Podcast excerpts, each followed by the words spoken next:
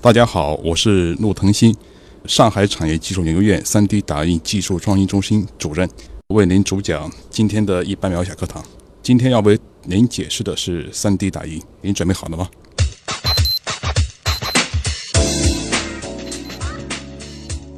3D 打印呢，又是快速成型或者是快速制造的一种方式。那么它呢，是一种以数字模型为基础，运用各种不同的材料，比如说有金属的、有塑料的，还有陶瓷的材料。那么通过逐层打印的方式来构造物体的这种技术。那么目前这种技术的话呢，在模具、汽车、工业设计、医疗、航空航天有着广泛的应用。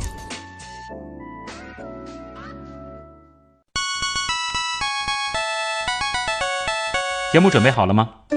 正在将内容进行智能排列。嘉宾的情况呢？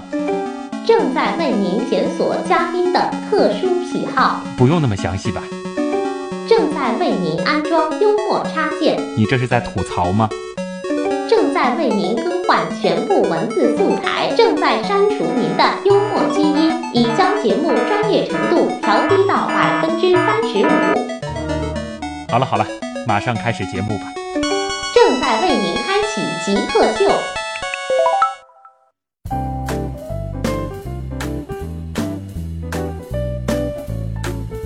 欢迎来到本周的极客秀，大家好，我是一直想买一台 3D 打印机自己在家玩的旭东。大家好，我呢是一个可以提供任何打印技术的陆腾新。任何的打印技术，任何打印技术，也就是说，3D 打印当中的各种分类，对，你们现在都在进行研究。没错，没错。那今天我们请到的这位极客呢，其实他所从事的这个研究领域吧，是现在非常非常热门的。3D 打印这个概念，其实这两年好像提到这个高精尖的科技，就一定会提到 3D 打印，而且它也是代表着这个产业的，尤其是工业未来的一个发展方向。没错。那我们今天请到的就是上海产业技术研究所 3D 打印技术研究中心的主任陆腾新。那首先我们先和陆老师一块儿进入极速考场，我们先来了解他是一个怎样的人。极速考场，陆老师想听一下您对极客的定义。极客来讲的话呢，我想从我本人来看的话，应该是对某一种技术特别精通，而且可能是一种偏执狂的。偏执狂，嗯对，你觉得他是带一点贬义的？呃，不是贬义啊，而是说是一种把所有的精力和时间都放在这么一项技术上的这种人类的分群啊。我是人类的分群，对对对。啊那你觉得自己算吗？呃，应该说在三 D 打印领域的话，我应该算是这个算是对，对就三 D 打印的为他极客疯狂，你知道吧？啊，为他疯狂，觉得对太有意思了这东西。对，非常有意思。那你自己做过的最极客的事儿呢？最极客的事情应该在我大学的三年级的时候，嗯，那个时候来讲的话呢，我们刚刚接触 3D 打印技术，嗯，其实对于我来讲的话呢，因为作为一个本科生，哪怕不是作为研究生，对 3D 打印技术的话呢，我觉得是非常非常有意思的一个东西，嗯所以。想把 3D 打印技术整个的这个应用的状况能够把它深入下去，时间大概在两千零一年的时候。两千零一年那时候三 D 打印是刚刚开始兴起嘛，呃，应该说是在高校里边，高校里面对啊部分的高校里边有这种研究的这种方向，嗯参加了，我记得印象里边是第一届全国大学生创业比赛，创业比赛创业比赛这是全国第一届创业比赛，嗯征集了不同系别的人，啊嗯然后大概有八个人啊，来自不同的专业我，自己建了一个团队，对一个团队来去做 3D 打印技术的在整个国内的推广。现在拿出了我们之前写的那个呃很厚的一本那个创业报告，嗯啊，目前看起来的话，应该是一个非常不成熟的，但是，呃，在那个时代来讲的话，是一个我觉得对我来讲的话，是一个非常有触动的这么一个创业报告。我是嗯当时的那个做其实是具有一定前瞻性的，就是一即使放到现在，虽然说有一些东西是有不成熟的地方，对对对啊，它完对，那个时候是在想一种模式，嗯那种模式来讲的话，是怎样让所有的人能够充分的享用 3D 打印技术。嗯，所以呃创造了很多的模式出来，选择了其中一个模式，就是说如何通过 3D 打印技术的这种分布式的这种分散化的制造嗯这种模式，然后让更多的人来去使用 3D 打印技术。嗯所以当时啊呢是以这个技术作为模本去做了一个创业计划书。对，获奖了吗？比较可惜没有获奖，哦没有对但是这件事儿对你而言，你觉得起码我的青春为之疯狂过。对，没 错，找一样东西给极客代言，你觉得什么合适？为什么？但是我这里得加个限定条件，不许是三 D 打印机。我觉得最极客的事情，其实对我来讲的话，嗯我觉得 Steve Jobs 应该说说在在极客 这个领域来讲的话，我你觉得觉得他是一个代言人？代言人，嗯对。那然如果后说是一个具体的事物，呃，一个具体的事物的话，我能说苹果手机吗？你觉得它可以算？对，可以算。应该这样讲，手机是大家每个人都去分享的事情，对吧？嗯但是，呃，自从 iPhone 出来之后的话，它其实是做了一个很大的变革。嗯呃，为什么这样讲呢？为什么我我把它作为一个极客的代表呢？是因为我们在做三 D 打印这个基础上，也把苹果手机作为一个里程碑式的东西。哦，你们做三 D 打印也会把苹果手机作为例证对，这个怎么理解？感觉差的还是对比较远。对，但是差的比较远什么？但是我嗯跟你讲一下，你大概清楚。好啊，就是说，因为苹果手机整个设计的理念，嗯是非常关键的。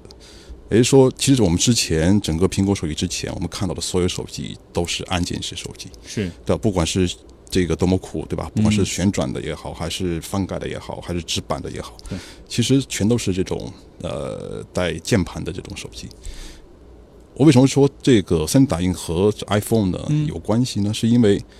呃，三 D 打印是一种可以让人发挥出充分想象力，或者是它的设计空间的一种技术。所以呢，在之前很多的这种在给别人讲讲的这个三 D 打印技术的时候，我都会把 iPhone 手机拿出作为例子。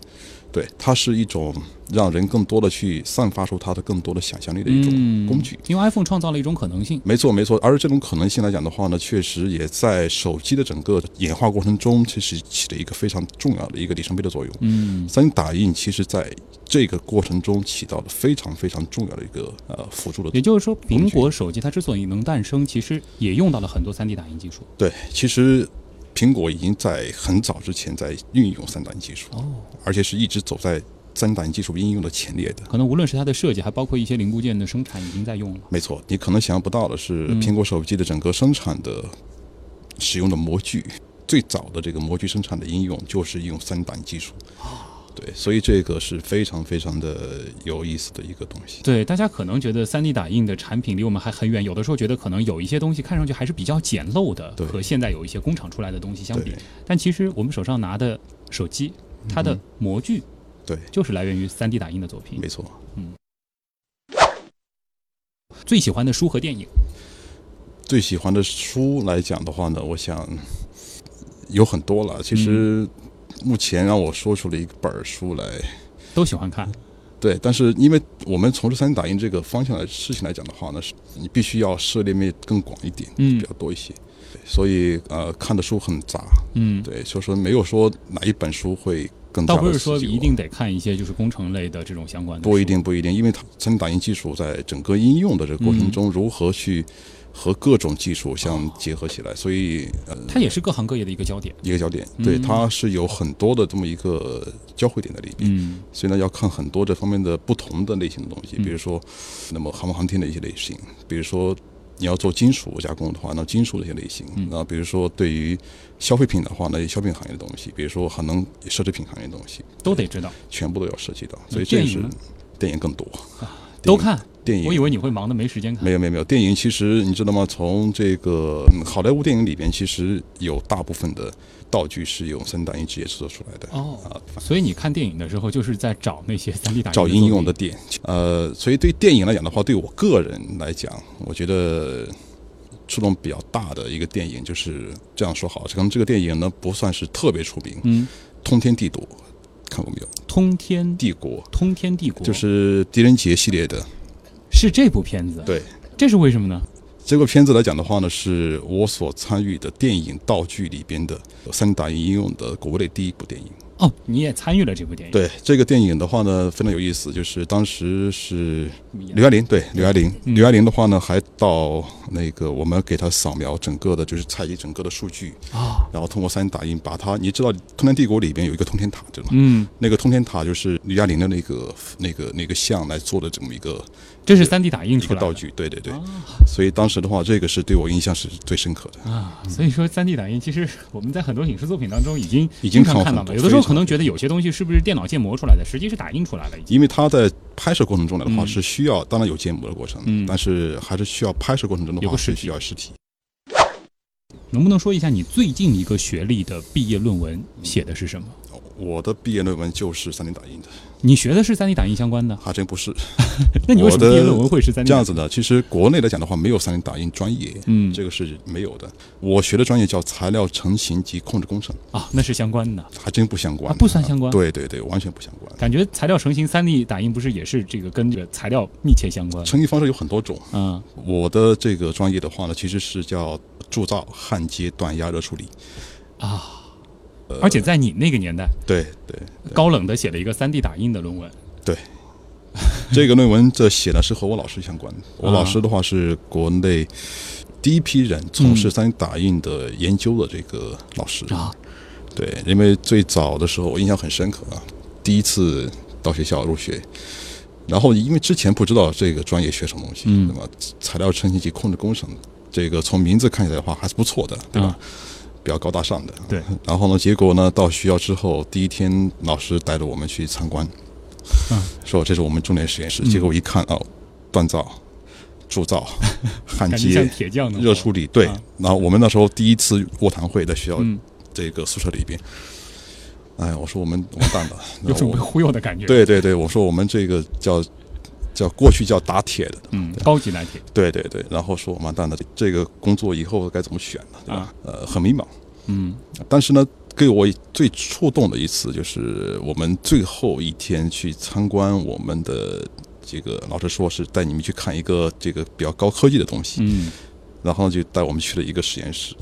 这个实验室里面就是一台三 D 打印机。哇，啊，那个时候觉得哦，这个三 D 打印机原来是高高在上的一个东西。嗯后来呢，我们也在讨论，大家同学之间也在讨论说，哎，哪一天如果是能够干这个行业，挺好玩儿。如果说让你换个行业，嗯，你会做何选择？如果换行业的话，嗯我想我不会去换行业了。不会去如，果再我选择一次的话，还会选择它。嗯，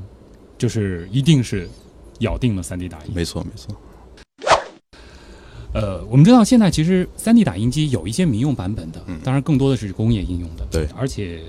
大家对它的印象还是一个字，就是贵。对因为它高大上嘛。对呃，现在如果说我们就说民用级别的，嗯，它最低的这个售价大约是其实现在呢，其实从这个民用角度来讲的话呢，最低的价格差不多应该两三千块钱就可以拿得下来，已经有，已经有。它是可以打一些塑料的这种，大家塑料比较简单的，嗯这个结构不是很复杂，然后精度要求不是很高的、嗯这么一些小的物件是可以做出来的。那如果说是稍微能做一些比较复杂东西的嗯这种价格，大约是在大概六千块左右。也可以了也可以哦。也就是说，普通人就像我，如果说真想买，也是可以去买一台对，家里应该是嘛可以的。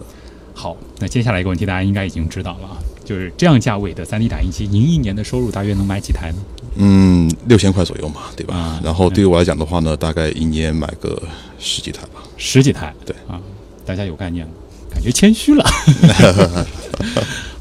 那其实和陆老师聊到这儿，大家应该对他是一个什么样的人有一个初步的了解了。可能大家也非常关心，就是三 D 打印的现状，以及三 D 打印现在它已经能干什么样的事儿了。虽然说三 D 打印其实在之前很多媒体对它已经进行了充分的科普，但是关于三 D 打印它究竟到了一种什么样的程度，以及它未来能怎么样，我们极客秀访谈的主体部分将和大家好好的聊一聊三 D 打印。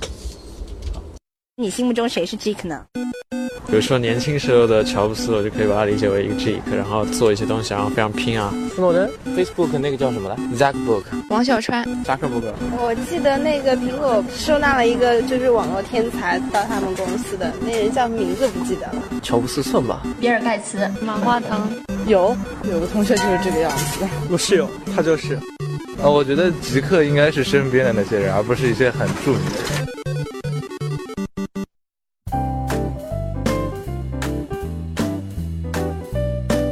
欢迎回来，这里是极客秀，我是一直想买一台三 D 打印机自己玩的旭东。我是能够提供任何 3D 打印技术的陆腾新。嗯，看来我今天找对人了。今天我们请到的极客呢是上海产业技术研究所 3D 打印技术研究中心的主任陆腾新，是一位痴迷于 3D 打印的极客啊。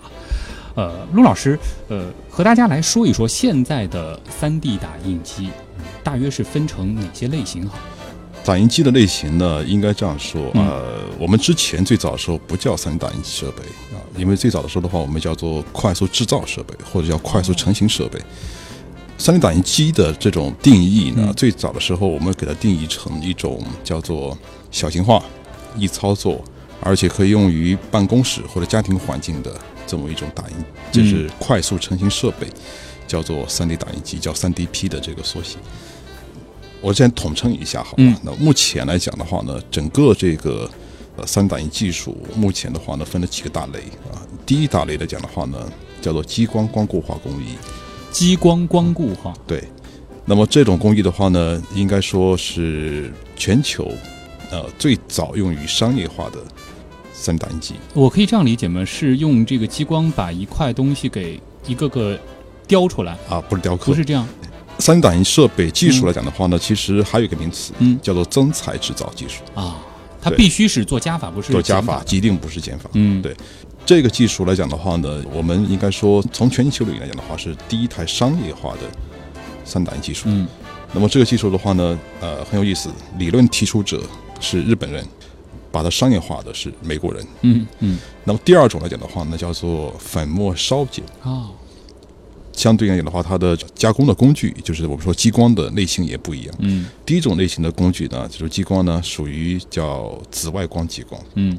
那么第二种呢叫烧结，对吧？所以它的温度会比较高，所以它叫红外线激光嗯啊。所以这两种激光器这个类型不太一样，材料类型也不太一样。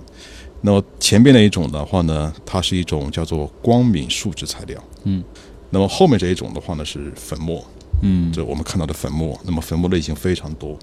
啊，有这个金属的，然后有这个呃塑料材料，嗯，然后还有沙型，就是可以做沙子。沙子，对这个沙子应用也非常广泛啊。这个我们等会儿再谈这个事情。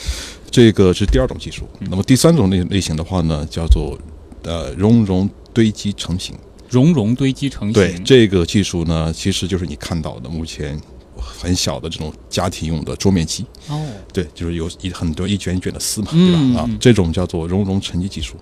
那么这种技术其实呃，最早的时候，它的这种技术类型的话呢，也是美国一家公司在在开发的，嗯，然后主要是以工业应用为主。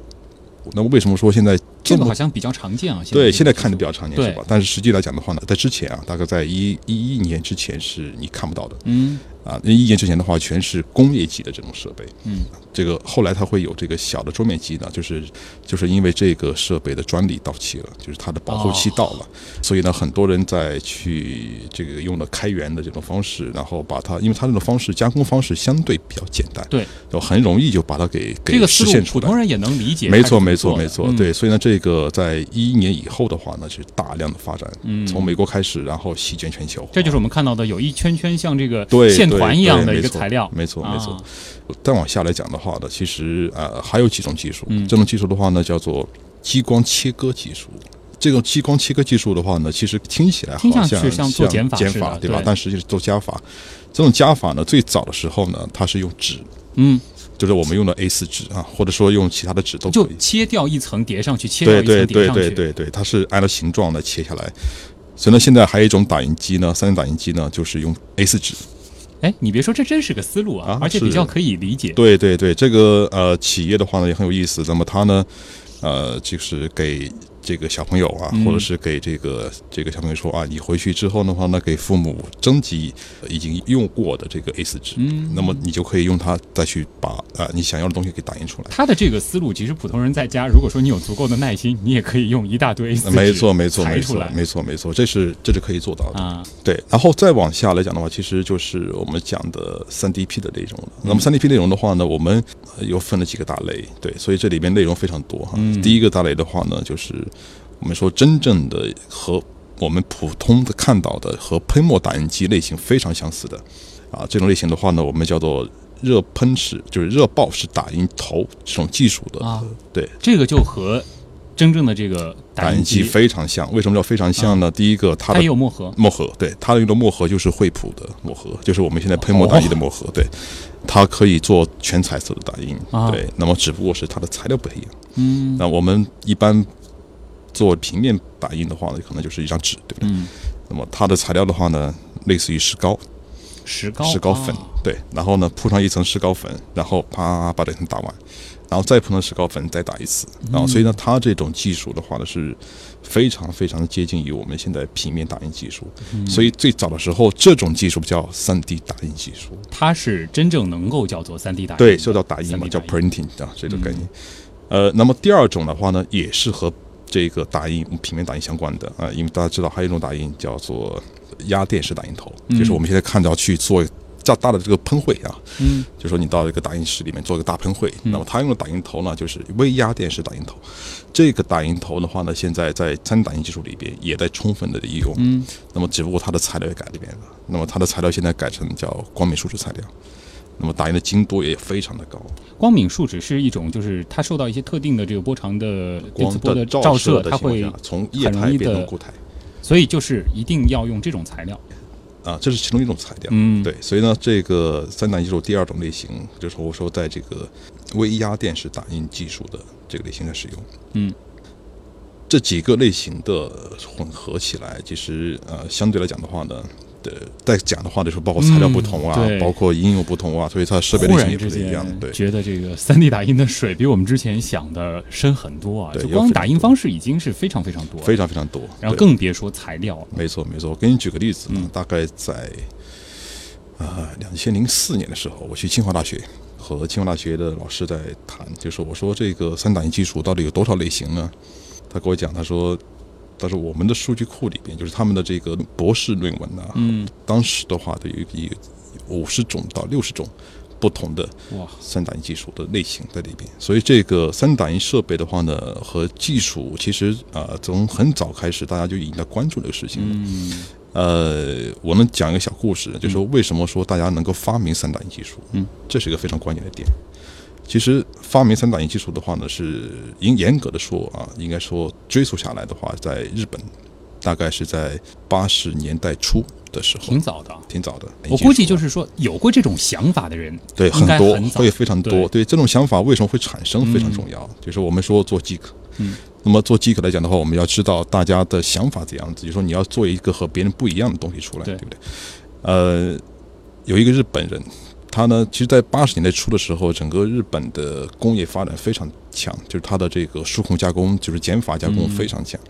但是老是碰到很多问题，比如说像一些结构很复杂的零件，就是你通过嗯数控加工的话呢，很难实现。对。那么，于是的话，就有一个学者提出一个想法来说，那我能不能采用采用一种简单的方式，能够把复杂的零件加工出来？嗯。那么，这种简单的方式如何做呢？对，加法就是我把它这个数据进行离散化，就是把它嗯，看成很多很多很多简单的东西。对比如说像我们这样一张一张纸一样，对吧？那其实，呃，这张纸其实很简单，我做的太简单了。对不对我们说那个点面体，对打印其实说打在纸上是点变成面，面其对实三 D 打印就是在把面变成堆积成对体对对，所以打印面非常简单，嗯但如何把面变成一个实体的一个三维的东西，那么这是一个关键技术了。嗯所以他提出这个理论出来，现代的三 D 打印的这个起源就来自这儿。嗯，就是他是碰到实际的问题来去想如何去解决它。太精彩了。其实只是说要解决一个问题，完全换一种思路，没错结果就最终出现了没错现在如此欣欣向荣的一没个错三 D 打印的产业没错，啊、我们的极客秀访谈先进行到这儿，大家先休息一会儿。呃，接下来呢，我们将和陆老师继续来探讨三 D 打印的现状及未来。一段广告，稍后见。